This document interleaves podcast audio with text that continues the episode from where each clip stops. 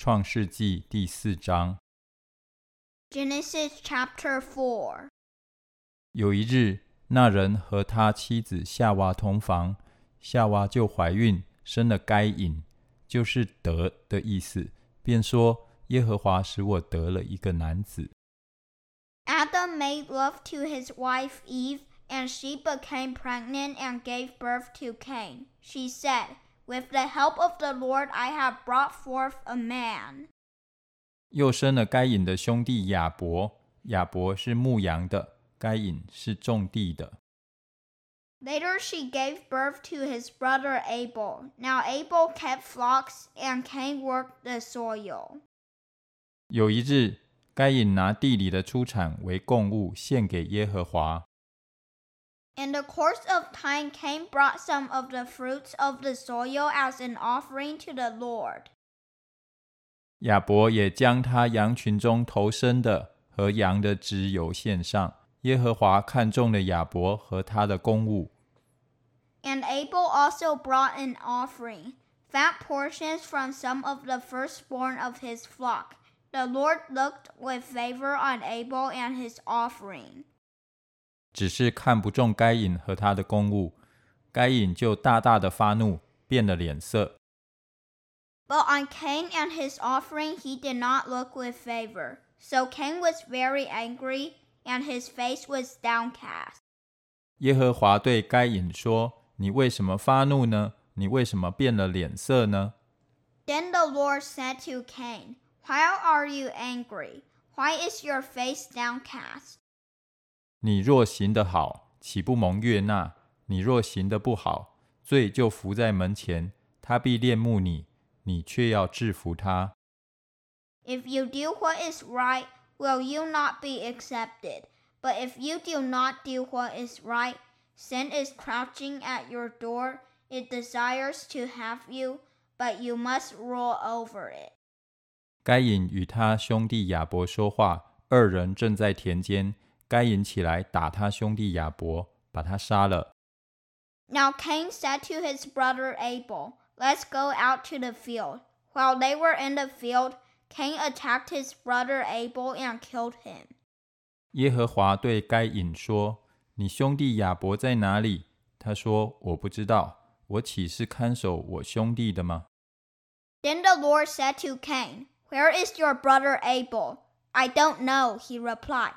Am I my brother's keeper? 耶和华说：“你做了什么事呢？你兄弟的血有声音从地里向我哀告。 The Lord said, What have you done? Listen, your brother's blood cries out to me from the ground. 地开了口，从你手里接受你兄弟的血。现在你必从这地受咒诅。 Now you are under a curse and driven from the ground, which opened his mouth to receive your brother's blood from your hand. 你种地，地不再给你效力，你必流离飘荡在地上。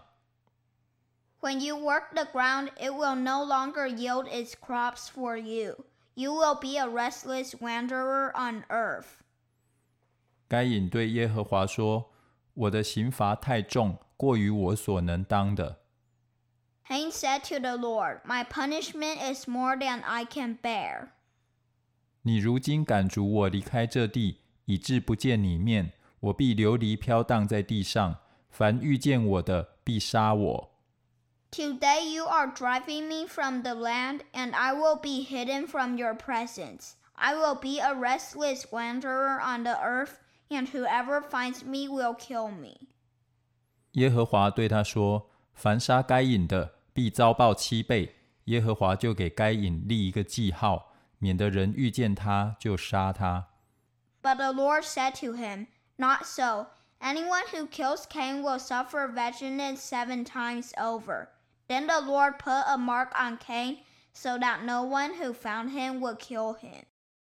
于是该隐离开耶和华的面，去住在伊甸东边挪得之地。 So Cain went out from the Lord's presence and lived in the land of Nod, east of Eden.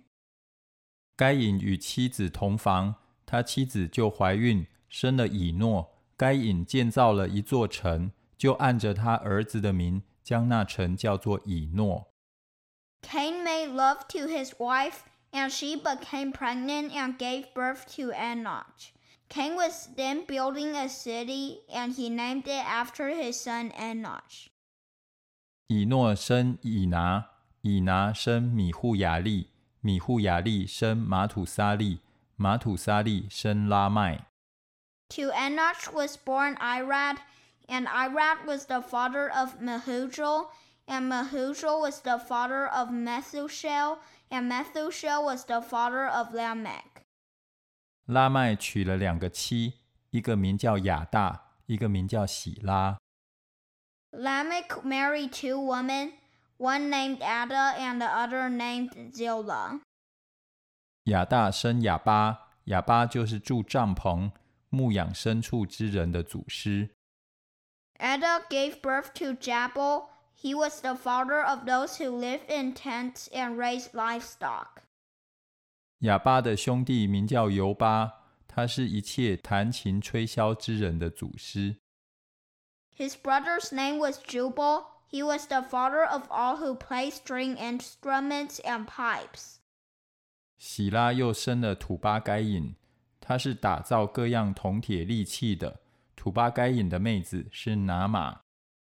Zillah also had a son, Tubal Cain, who forged all kinds of tools out of bronze and iron. Tubal Cain's sister was Naamah. 拉麦对他两个妻子说：“亚大、喜拉，听我的声音；拉麦的妻子，细听我的话语。壮年人伤我，我把他杀了；少年人损我，我把他害了。” Lamech said to his wives, Ada and Zillah, Listen to me, wives of Lamech.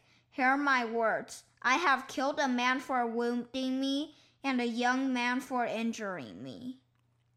若杀该隐，遭报七倍；杀拉麦，必遭报七十七倍。